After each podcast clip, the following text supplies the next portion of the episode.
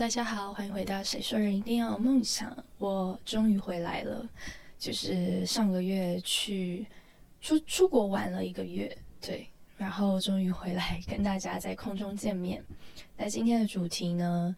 因应就是我刚从国外回来玩回来，但这一趟旅行其实遇到了一些比较大的意外，所以。想要趁这个机会，就是跟大家聊聊，分享一下我这次旅行遇到了什么样子的故事，以及，呃，因为这样的故事，然后我认真的去做了一些思考，因为我发现我真的很爱旅行，但旅行的原因，很爱旅行的原因是什么？我想了一下，总结出，呃，旅行教会我的五件事情，而这五件事情也是让我很喜欢旅行的。五个原因，所以今天就是一并的跟大家分享。那首先呢，就是跟大家稍微的前景提要，分享一下我这趟旅行遇到了什么样子的事情。首先就是，呃，我这次是去美国玩，然后我有一个朋友，他是在美国读书，所以他，嗯，他即将就是结束他的读书，然后他希望我可以去美国找他。玩大概一个月的时间，然后我们再一起回台湾，这是我们本来的计划。那他说服我的时候，呃，我一开始没有答应他，但我后来答应，真的去了美国的原因，有一个很重要的原因，是因为我还有一个 B 朋友，他在啊美国上班，所以其实基本上礼拜一到礼拜五我是没有办法去找他的，就只有在六日的时候可以跟我的 B 朋友相见，然后一起出去玩。所以我本来的行程规划是，礼拜一到礼拜五都是跟 A 朋友，还有她的男友，还有他们一大群人，就是在嗯 A 朋友家一起。然后六日的话，我就会去找 B B 朋友，这就是我本来的规划。那我记得当天，呃，我是礼拜四的晚上到了美国，然后睡了一觉之后，隔天礼拜五我就跟 A 朋友还有他的朋友们。就是相处了一整天，再来就是六了。礼拜六的时候，我就去找了 B 朋友，然后因为刚好也遇到美国的廉假，所以他们是放六日一，我就跟呃 B 朋友打算去稍微远一点的地方，就是开车真的要开比较久的地方玩三天两夜，这是本来的规划。那我们也真的就是出发了，去了一个比较远的地方，在外住宿的时候，礼拜天的晚上，我接到了。A 朋友的电话，然后一开始我就觉得他是不是要打来问我这两天就是玩的怎么样啊，还好吗什么的，就是可能关心我。但没有想到我接起电话的时候，我的 A 朋友他就是很哽咽的，然后很努力的在压抑自己想哭的那种那种声音，然后在跟我说话，所以我就意识到不对劲。后来他就哭着跟我说：“嗯。”就是他在台湾的亲戚家人，就是发生了一个比较难过的意外，所以他必须得立刻就是改机票，然后赶回台湾。虽然当下他一直跟我抱歉，然后一直跟我说很不好意思，一边哭一边跟我道歉，可是我跟他说。这些不是你的错，也没有任何人希望这件事情发生，所以你真的不用跟我道歉，真的不用感到抱歉，没有关系。然后虽然我这样安抚着他，但挂掉电话之后，确实我的心情还是有被影响的，因为我才来啊美国三天，本来要玩一个月的，结果三天就遇到这样子的事情，加上。确实，我们本来排了很多行程，礼拜一到礼拜五我都是要跟这位朋友一起出去玩的。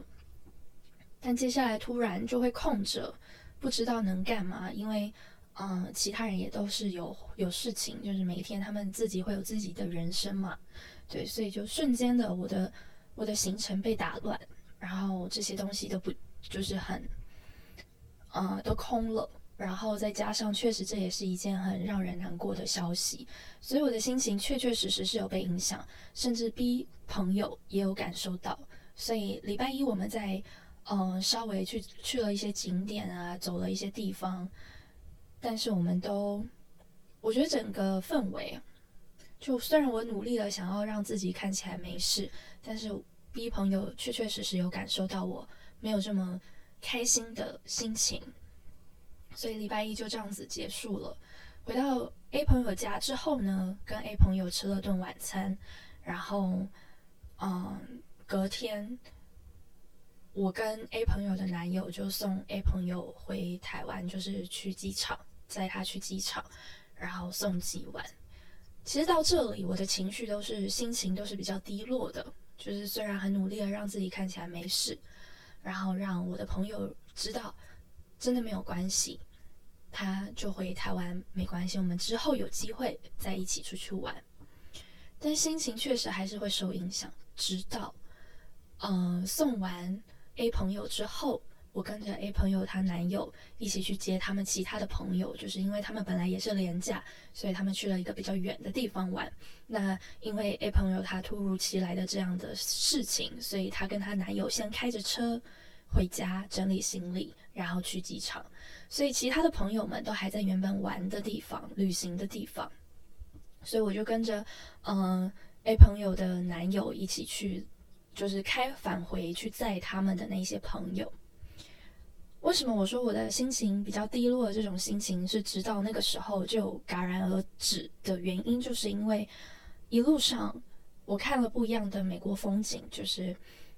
呃去到一个比较内陆的地方，然后是一个沙漠地。气候，所以沿途的风景是很不一样的。然后它整条道路啊，什么是很广广阔的。所以那个时候，再加上是好天气，就是那个心情一下就好了。我就觉得，虽然当然很遗憾，我没有办法，嗯，如期的照着自己本来预想的，跟我的朋友一起玩，就是这一趟旅行，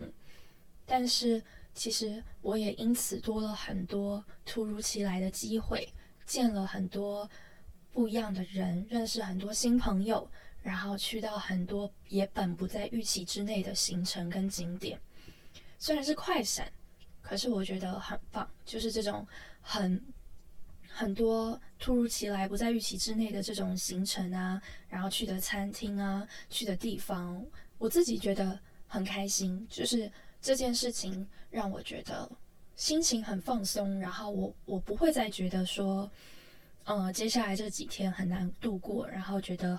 比较难过，就我的心情有得到转换，所以在呃送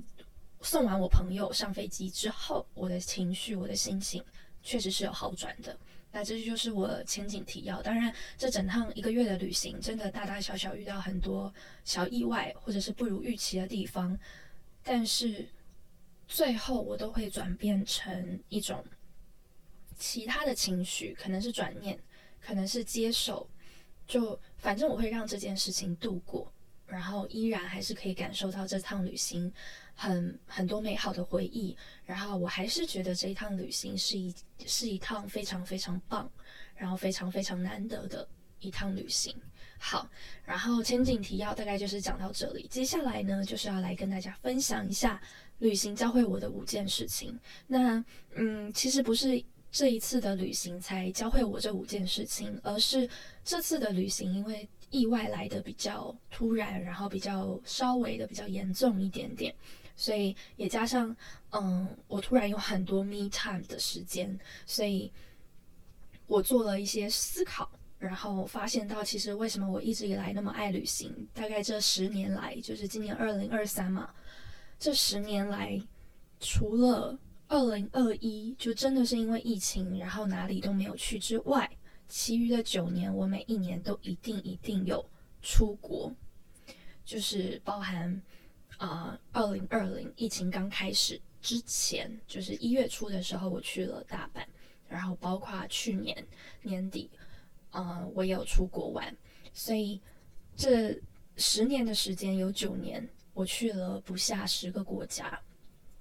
但我想说的是，我为什么那么爱旅行？透过这次，我更深的去去了解，然后去分析，我总结出了五件我觉得旅行会教会我的事情，以及因为这五件事情而吸引我很喜欢旅行的原因。就今天分享给大家。首先，第一个呢，就是。我发现透过旅行，我们我更容易去接受所谓的遗憾跟不不完美。就是在日常生活中，可能常常我们会有很多小意外、小插曲，我们会觉得今天过得很不顺，我们可能会觉得我们水逆，然后我们可能会抱怨，或者是因为这些意外它不是非常影响非常大的，今天做不到的事情，我们可以明天再做，因为。这是日复一日，我们每天都差不多的行程嘛，所以今天吃不到的餐厅，我们明天再吃，或者是今天没做完的事情，我晚上加班多一点时间去做，我们会有更多的时间去适应这个遗憾跟不完美，或者是到最后我们依然可以达成我们预期所想要的结果。但是旅行不一样，有些人旅行只有四天，有些人一周，尽管像我这次有一个月的时间。可是因为一件事情，它打乱了我整个计划，所以确实，呃，这一趟旅程当中有很多本在预期之内该去的地方、该该玩的东西、该吃的美食，最后我都没有做到，所以就回家了嘛。所以旅行更需要我们去可以接受遗憾、接受不完美，就是你没有机会去弥补。如果你需要弥补，你需要再来一次，那你可能还要再飞一次那个地方。那人生很长，但是人生也很难说，我们会不会去同一个地方旅游第二次？这真的是很难回答的事情。尤其像欧美，其实它是一个需要花比较多钱，也同时需要花比较多时间旅行的一个地方，所以真的很难说。只能说，在每一趟的旅行当中，你常常就会遇到这种事情，然后你就要学着去接受。然后去，呃，第二件事情就是去转念。那转念其实最最常做的一件事情就是留一些遗憾给下一次。虽然我们每个人都知道不知道什么时候有下一次，但你就是用一种这种方法可以去转念。我可以讲一下，就是我我的旅行当中真的有非常非常多次这种遗憾。当然这次是比较严重，呃，比较稍微比较呃重大的遗憾。但是其实，嗯，像我之前去南京玩，然后本来要去中山陵，但是因为那一天它闭，就是关闭，所以我们也去不了中山陵。但我们也就只有那一个假日。然后呢，像我去大阪玩的时候，玩四天，我想去大阪城，结果刚好遇到大阪城这种就是可能几年就要维修整修一次的时间，所以它也是关闭的。所以我去了大阪。可是我没有去大阪城，诸如此类，就是旅行非常非常容易遇到这种意外，就是你本来预期一定要去哪个景点，但最后没有去成，所以很容易遇到这样的事情。首先你要学会接受，接受了之后就是转念，要不然你只是接受，但你的心情还是很低落，就像这次一样。因为我的转念，所以接下来我的旅程，一个月的旅程，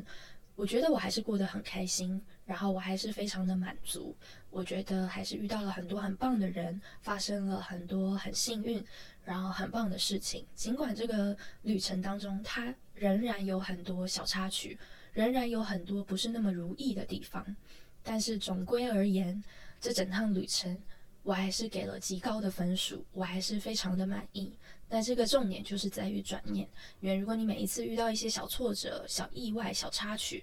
你的情绪就很容易被受到影响，然后就很低落的话，那你这整趟旅行你就会有一种又花时间又浪费钱的感觉，因为旅行都是要花一笔不小的钱嘛。对，所以对我来说，转念也是一件很重要的事情。再来第三个就是感受，感受什么？就是当你转念之后，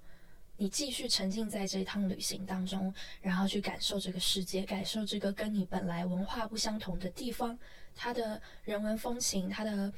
呃人事实地物的所有东西，跟我们本来的生活不一样。这些东西都是一种感受，而你去感受的时候，你就会发现很多，然后你可能会学习很多。比如说，你可能去了大峡谷，你看到了很壮丽的景观，你会发现你自己人类很渺小。又或者是你去到不同的地方。然后认识了不同，不用说认识，就接触了不同的人，你就会发现，我们本来在台湾接受到的新闻媒体，在网络上的这些资讯，它未必是正确的。可能有些人说香港人，呃，对于讲普通话的人很凶，或者是他们服务态度很差，或者是他们性性子很急。可是当你真的去香港之后，你去跟他们接触，你就会发现哦。可能有一些店员真的是性子很急，可能真的脾气不好，但是其实同时的也有服务态度非常好，然后也讲话非常有礼貌、温柔的人也是有的，而且也不少。然后或者是你去了一些觉得。就是可能比较急性子啊，或者比较脏乱的地方，或者什么，或者是你本来把它想得很美好，结果你去到那之后发现，哦，原来它很老旧。你会发现，哦，原来世界大都那些大城市，不管是纽约啊、伦敦啊、上海啊，你会发现，哦，越大的城市它未必就越安全，或者是越高科技，或者是越什么。就是当你亲身经验，然后经历去体验，你会发现。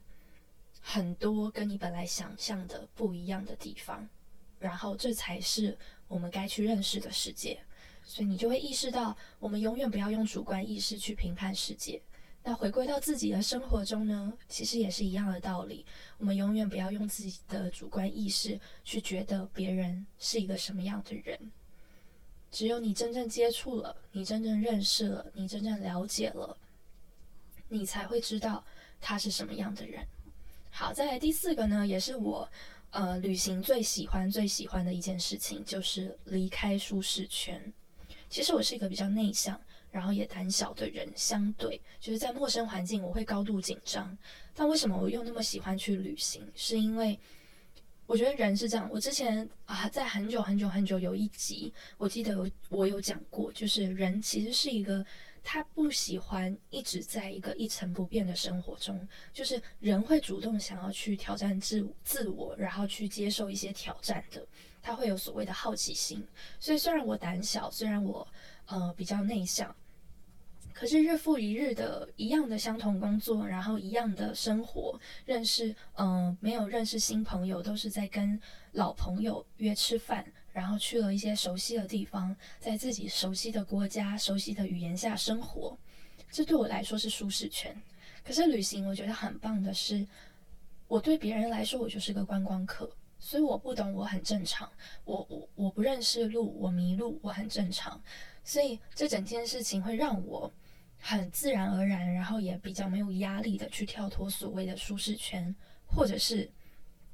嗯，可能在当地人眼里，他。它就是它的舒适圈，就像我们日常搭车，我们可能去北车，我们很熟北车的人，我们会觉得，呃，在北车没有什么难的，也不会迷路，就是我都知道怎么走。可是当第一次到北车的人，他可能会觉得，哇塞，这是一个很大的车站，然后路好难认，然后我要去哪，我要转车，我不知道怎么走。对吧？就像我们出国的时候，我们会在一个大的火车站或者是哪里迷路一样，是一样的道理。就是或许这不是一个跳伞这种跳脱舒适圈的一件很重大的事件，它可能在当地人眼中是一个小到不能再小、普通到不能再普通的事情。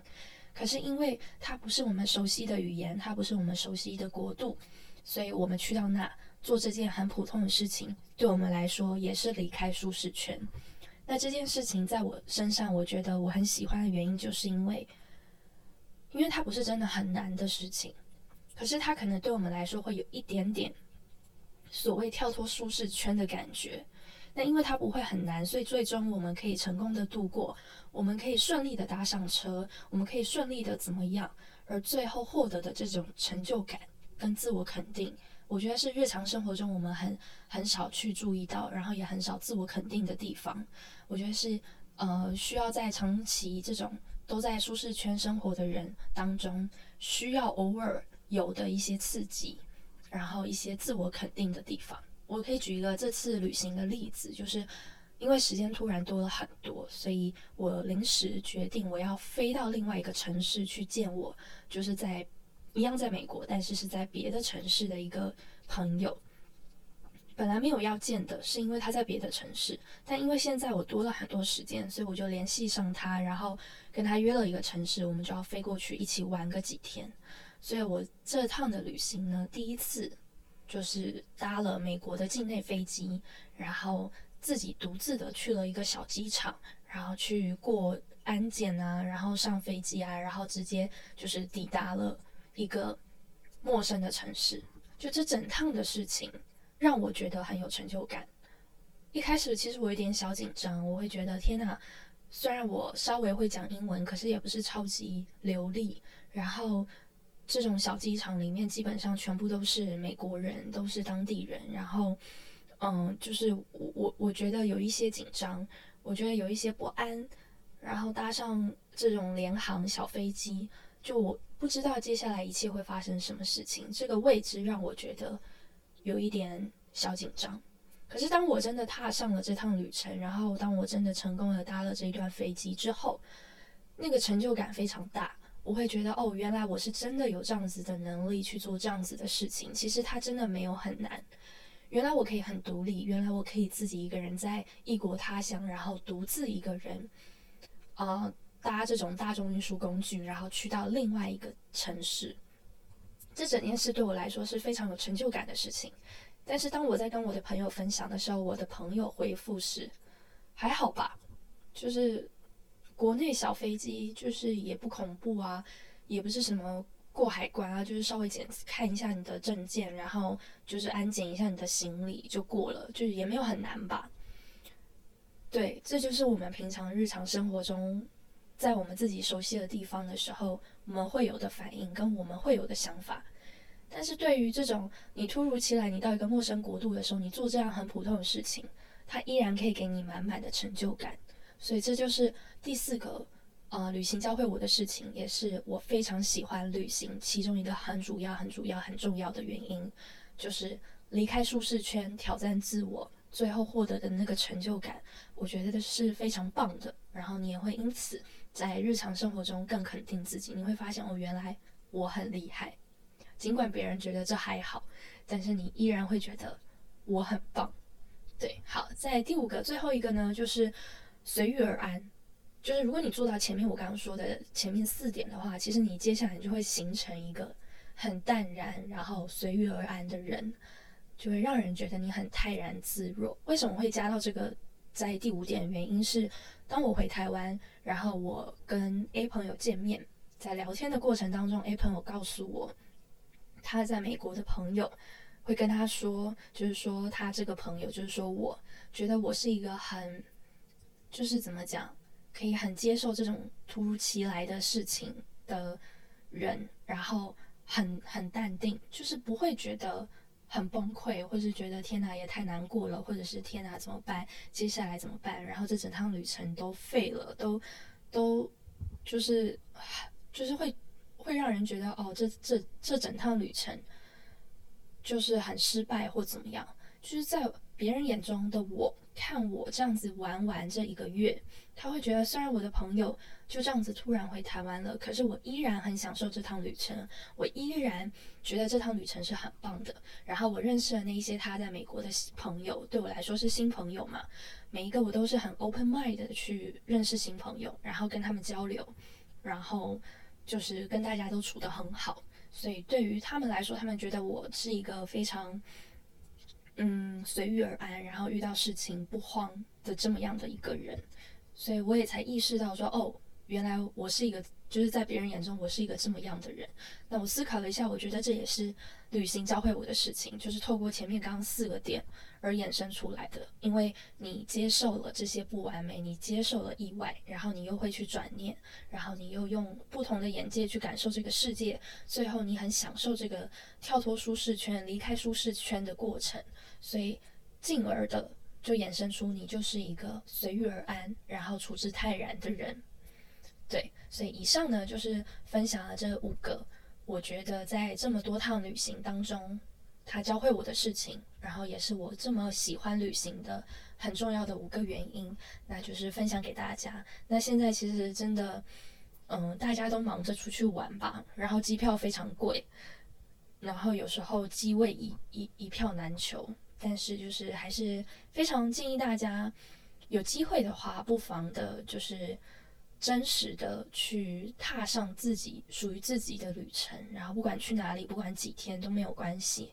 然后可能你会发现到旅行教会你的事情不止我刚刚说的这五件，或者是你会有你自己的，你觉得旅行教会你的事情都可以。我觉得这是一件很棒的过程，然后也是一种给贫乏的嗯，日常生活中给自己一些新的刺激、新的体验，然后获得一些新的能量。那就祝福大家都可以有一趟很美好的旅程。然后，不管是你近期要出去玩呢，还是未来有规划要出去玩，都希望大家可以就是顺顺利利的出门，平平安安的回家。然后，我们就下一次空中再见喽，拜拜。